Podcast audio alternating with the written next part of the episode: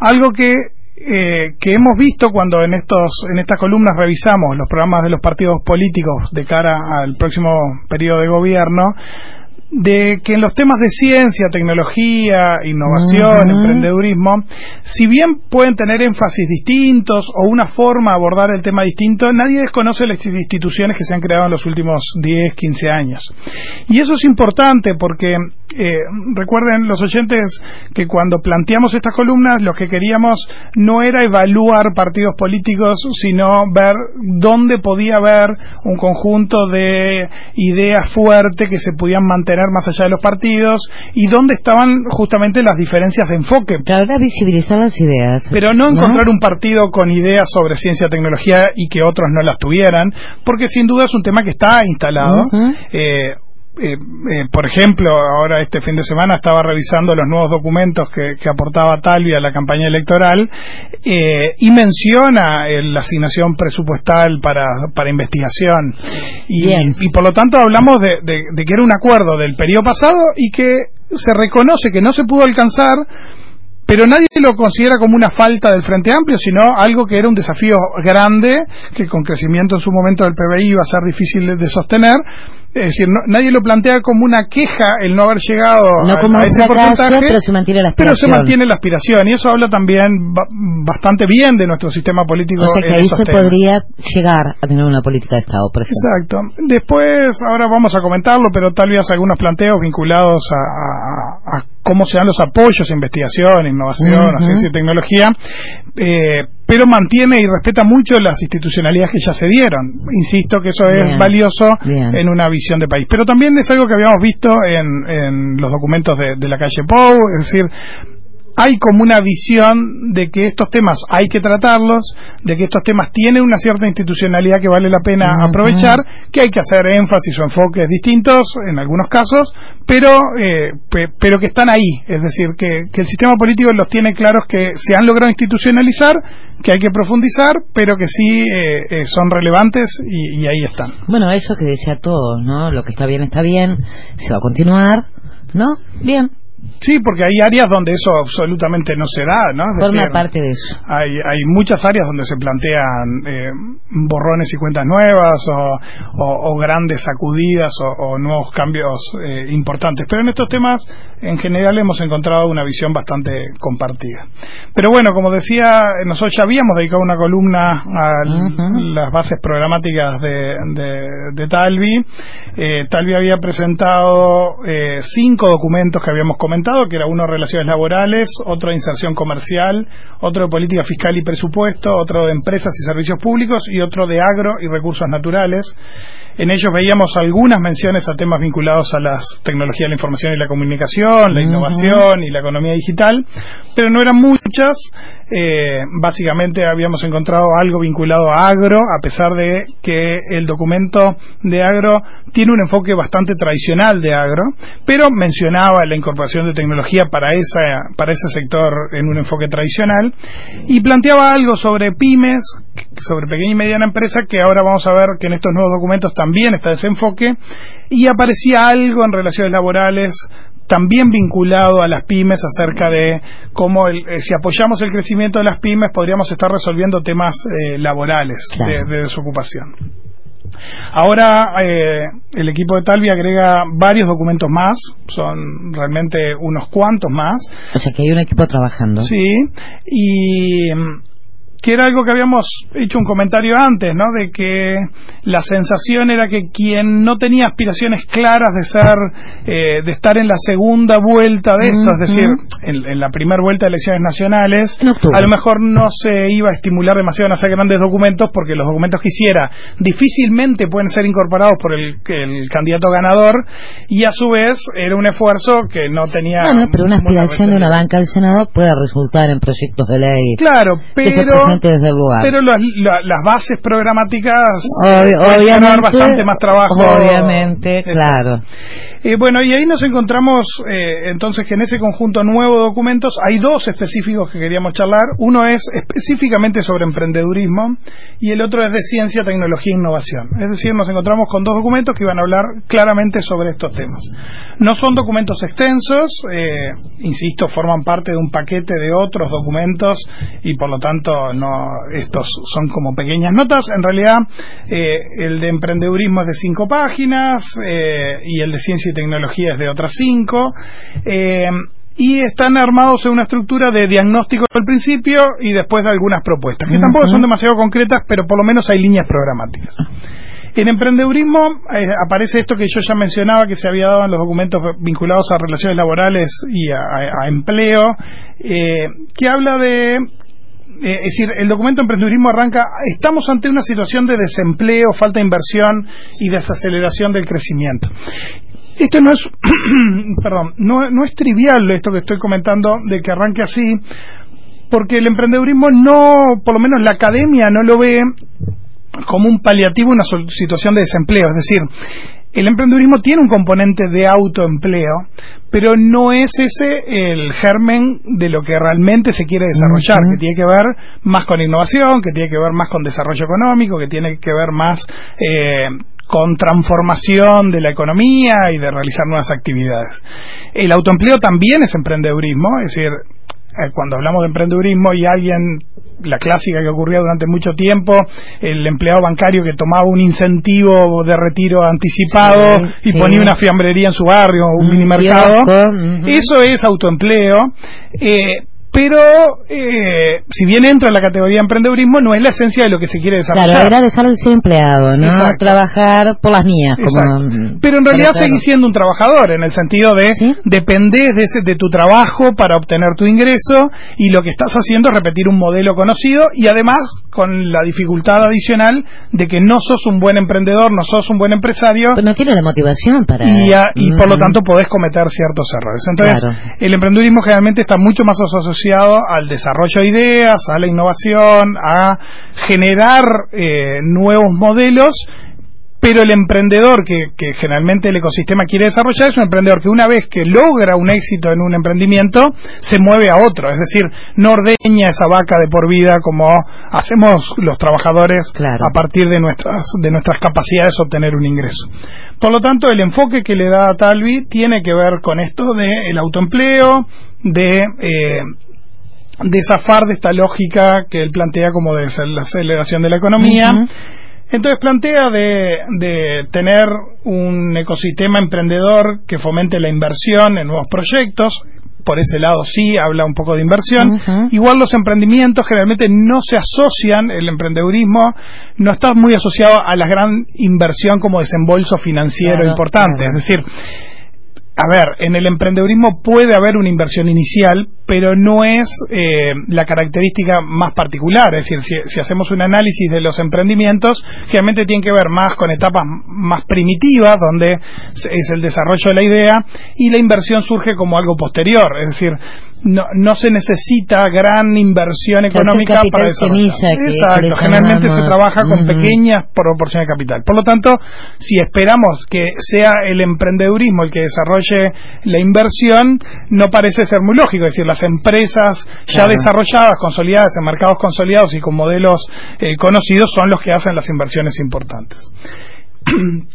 Además, son, sostiene eh, el documento Talvi que puede ser eh, eh, el, em, eh, esto, este ecosistema de apoyo emprendedor un motor para las pymes. Y ahí sí es cierto que hay una, un componente muy vinculado al emprendedurismo de las pymes, en el sentido que cuando un emprendimiento nace, se parece mucho a una pyme, principalmente cuando se consolida. El emprendedurismo generalmente está asociado con emprender, es decir, comenzar. Cuando se consolida ese comienzo, sí estamos entre, entre una pyme y por lo tanto incentivar el emprendedurismo podría hacer crecer el volumen de pymes o la calidad de las pymes que tenemos eh, en Uruguay. Pero bueno, eh, el diagnóstico que hace Talvi en este documento menciona la desinformación, elevadas obligaciones impositivas, trabas burocráticas, dificultad en el acceso al financiamiento, falta de formación, escasa conexión con los ecosistemas más avanzados, eh, como eh, carencias que permitirían eh, en un impulso del área de emprendimientos eh, seguir mejorando. Y lo plantea de esa manera, ¿no? Es decir, esto es lo que yo decía de que hay cosas que los partidos políticos empiezan a reconocer como como políticas de país porque habla de seguir mejorando y no de hacer algo nada fundacional, digamos, ¿sí? Eh, plantea una visión que es tradicional en, los partidos tradicionales, valga la redundancia, que tiene que ver con ver al Estado como eh, un obstáculo en el desarrollo eh, de, la empresa, ¿sí? Y para eso eh, cita un documento específico, mm. que no va al caso, pero se plantea liberar a los emprendimientos de algunas cargas adicionales que pueda tener el Estado. Entonces, ¿Qué propone Ciudadanos, el grupo de Talvi? Bueno, plantea un Estado colaborando en forma organizada y efectiva con las distintas ramas del ecosistema para impulsar el desarrollo de una cultura emprendedora, fuerte y dinámica, asignando la creación de habilidades y facilitando el acceso a herramientas y estímulos concretos para la creación y crecimiento de emprendimientos, eh, poca cosa eh, eh, específica, pero ahí sí empiezan las, las propuestas. Y ahí hay una propuesta vinculada a abrir mercados, lo cual en principio parece atractivo y razonable, es decir, nuestros emprendimientos en Uruguay van a tener escala a partir de que exporten o que se puedan reproducir en otros en otras economías claramente y por lo tanto eh, lo enganchan con el capítulo de inserción comercial que había presentado también Talvi diciendo de que hay que hacer un cambio en la naturaleza del, del Mercosur para que nos libere para negociar con otros países. Esto, si bien es, es, relevante, para los emprendimientos no suele ser tan relevante en el sentido de que no se precisa un tratado de libre comercio para poder hacer desarrollar emprendimientos en otros países. Generalmente los volúmenes son muy pocos, eh, son iniciativas que se reproducen en el país como una empresa local, por lo tanto no es un esquema de, exportación de productos, sino más, en un modelo de localizar ese emprendimiento de promoción, ¿no? De brindar la investigación de mercado, pero para eso Uruguay transforma. Exacto, pero bueno, está, está planteado eh, con ese enfoque. Después plantea uno que, que, se ha repetido muchas veces, que es el de bajar tarifas de servicios públicos para pymes como incentivos. Eh, que obviamente ese sí puede ser un diferenciador para, para alguien que recién eh, comienza plantea el tema de modernizar las relaciones laborales, lo cual ya estaba mencionado eh, en otro en, en, el otro documento y dice vamos a establecer una negociación colectiva que manteniendo la relevancia de los convenios a nivel sectorial permita reflejar las realidades económicas de las empresas y las particularidades de su ubicación. Esto es algo que ya Talvia ha manejado varias veces, que tiene que ver con flexibilizar eh, la negociación colectiva para poder tener eh, áreas eh, geográficas, por ejemplo, que en ciertos departamentos del interior no se tenga que cumplir determinadas reglas de la negociación colectiva país para dar flexibilidad y que pueda desarrollarse eh, esa área, lo cual pondría en una situación donde para fomentar el desarrollo de un emprendimiento en una ciudad del interior, el quien asume el costo de ese de ese incentivo es el trabajador que acepta trabajar con menos condiciones laborales. le van a decir que es una primarización. Exacto. Entonces, ahí hay un mm. punto delicado, pero que está alineado con, con lo que ya venía planteando eh, Talvi en otros documentos. Mm. Y por lo tanto, eh, y yo hay una frase que creo que es clara que dice eh, si logramos aumentar nuestro acceso a mercados internacionales y disminuir los costos de producción, y en realidad esto de disminuir los costos de producción estaba mencionado en, en, su propuesta en bajar las tarifas y modernizar las relaciones laborales. O sea que lo que está planteando Talvi para emprendedurismo es vamos a a darle mejor acceso a mercados internacionales y vamos a disminuir los costos a través de bajar tarifas y de reducir los costos laborales. Entonces la flexibilidad que no lo dice explícitamente se refiere a bajar costos laborales, que eso tiene que ver con eh, aceptar reglas de, laborales diferenciadas según la necesidad de, de, de los empresarios de un área o la eh, la poca fortaleza de un sector de trabajadores en un área eh, específica. Entonces, eso es un punto que obviamente ha estado en discusión y que da, que da la discusión en ese sentido. Eh, después plantea para incentivar ya más las pymes el tema de incentivar la inversión, la incorporación de bienes con regímenes tributarios especiales, lo cual, insisto, me parece que es adecuado para pymes, pero no es adecuado para emprendedurismo por lo que mencionamos de, la poca relevancia de, la inversión inicial. por la diferencia de... Y después insiste con un planteo que ya habíamos encontrado en otro documento de Talvi, que habla de acuerdos de cooperación estratégica con importantes empresas del comercio digital como son Amazon, PayPal, eBay, Alibaba, entre otras, para dar a las pymes eh, preferencias especiales. Y este es un punto que yo ya había comentado la vez pasada, que eh, parece demasiado forzado, es decir, está hablando de eh, intermediarios financieros como son PayPal, está hablando de grandes plataformas de comercio donde no les interesa, eh, les interesa más desarrollar proveedores que desarrollar emprendimientos. Por lo tanto, no es muy claro el, el, cómo estas empresas podrían funcionar en un ecosistema de desarrollo de emprendimientos en la economía digital. Hay otra visión que es distinta, que es apoyarse en eso para un tema de transmisión de conocimiento, de formación de capacidades locales, de que se instalen en Uruguay para empoderar eh, o para eh, exigir, digamos, mayores niveles de formación y eso genera experiencias que pueden ser capitalizables en emprendimientos, pero eh, acuerdos de cooperación estratégica, eh, a mí me sigue quedando la duda de dónde está el enganche de esto. Y a lo mejor si Talvi termina siendo el precandidato a presidencia por el Partido Colorado, tendremos la oportunidad de charlar con él sobre eso. Estas multinacionales además aceptarían ¿no? Eh, este, estas propuestas, porque ahí hay otros actores a considerar. Exacto. Ojo, son empresas que sí apoyan emprendimientos, pero en un formato de padrinazgo o de eh, inversiones ángeles, como mencionabas vos eh, en alguna oportunidad.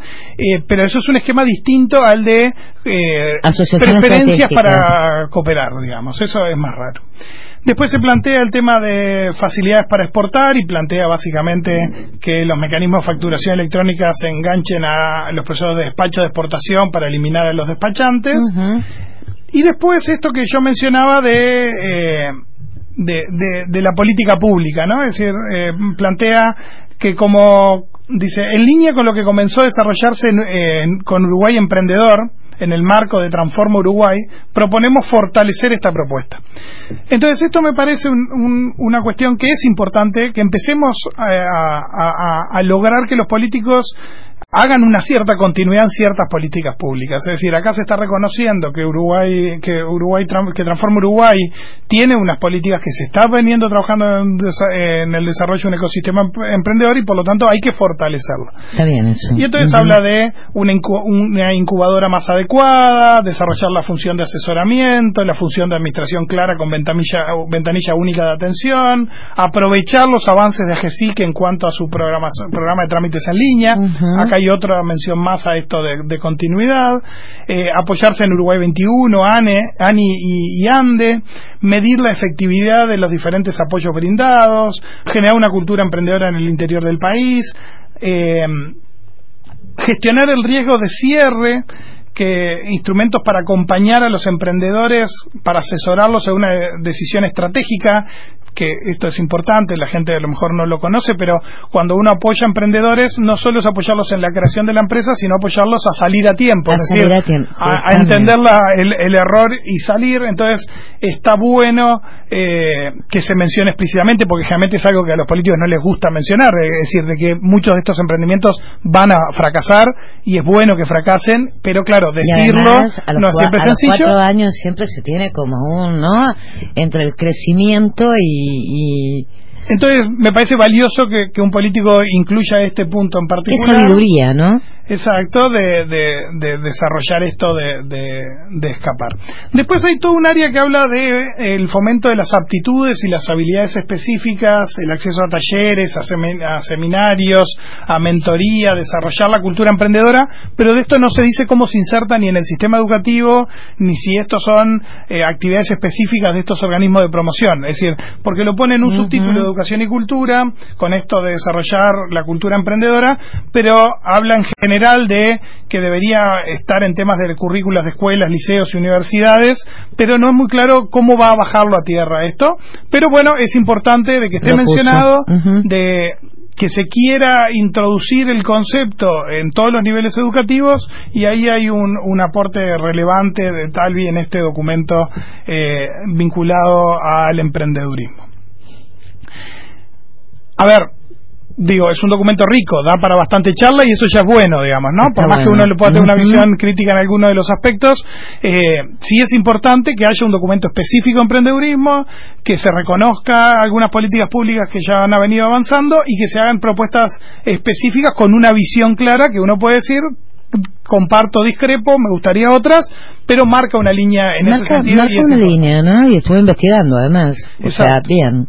Eh, a diferencia de lo que pasa con el y que ha pasado en los últimos dos programas de, la calle Pau que se mencionan los asesores, en el caso de Talvi están mencionados más en general, no, en cada uno de los documentos, pero uno ve que hay personas que están cerca de estos temas y que están formadas en estos temas y que deben estar aportando a la redacción de estos documentos.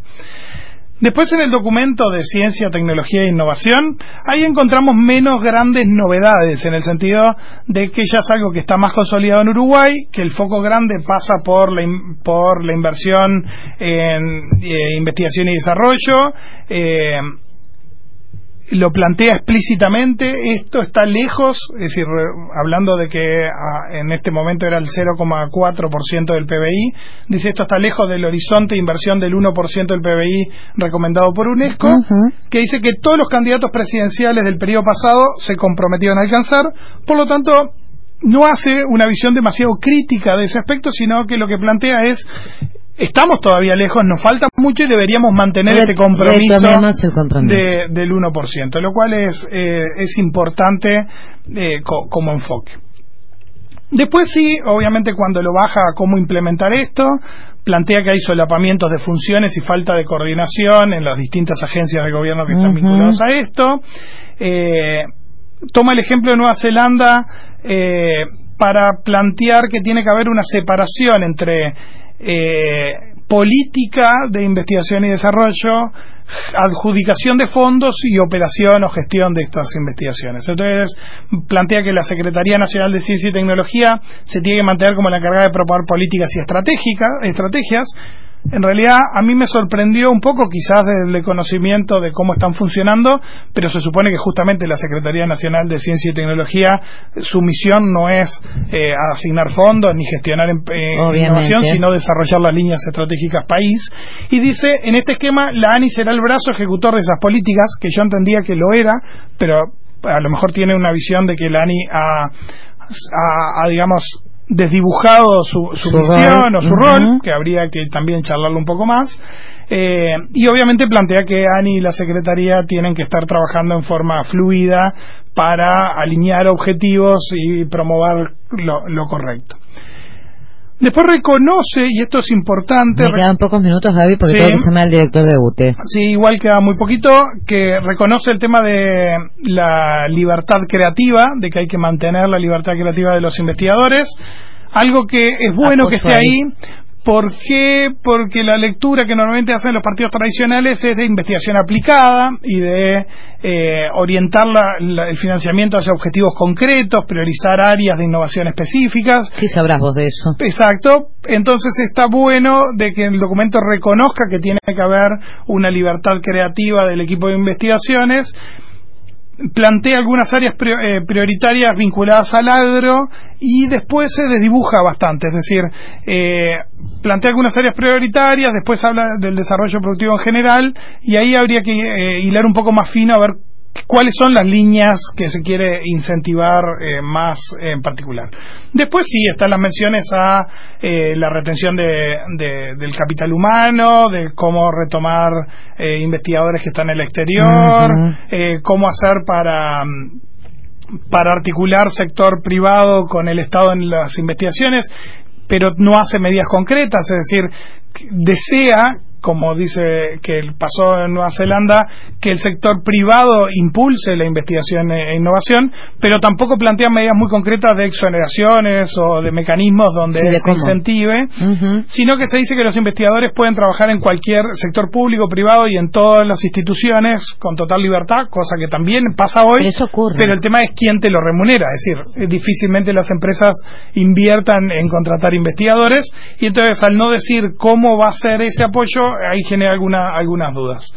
Eh, plantea un nuevo sistema nacional de investigadores en ese sentido, pero insisto, no hace eh, planeamientos muy específicos y, eh, y promueve la cooperación con uruguayos radicados en el exterior, lo cual sí es algo valioso, planteándolos como, bueno, incentivar a que haya tutores de tesis de uruguayos en el exterior. Hay una red de cosas, pero hace un énfasis importante eh, en esa línea. Uruguay ya tiene una línea de, principalmente de y una red. de traer al Uruguay a, uruguayos en el exterior y también conformar esa red de, uruguayos fuera del país, pero las menciones están ahí y son relevantes. Conclusión, nos encontramos eh, uno de los precandidatos del Partido Colorado aportando documentos. Insisto, no he logrado encontrar nada escrito de Sanguinetti, que es el otro gran actor, ni de Amorín Valle, que ya los hemos mencionado. un poco a su tesis del principio. Exacto. Eh, por lo tanto, es, es valioso lo que hace Talvi de aportar documentos a la discusión, que seguramente haya que eh, profundizar en ese análisis, que si es el, es el candidato finalmente del Partido Colorado, tendremos oportunidad. Convocaremos asesores. Exacto, y si no, nos quedaremos con, con, algunas dudas, pero eh, a partir de estos documentos hay algo para charlar y discutir.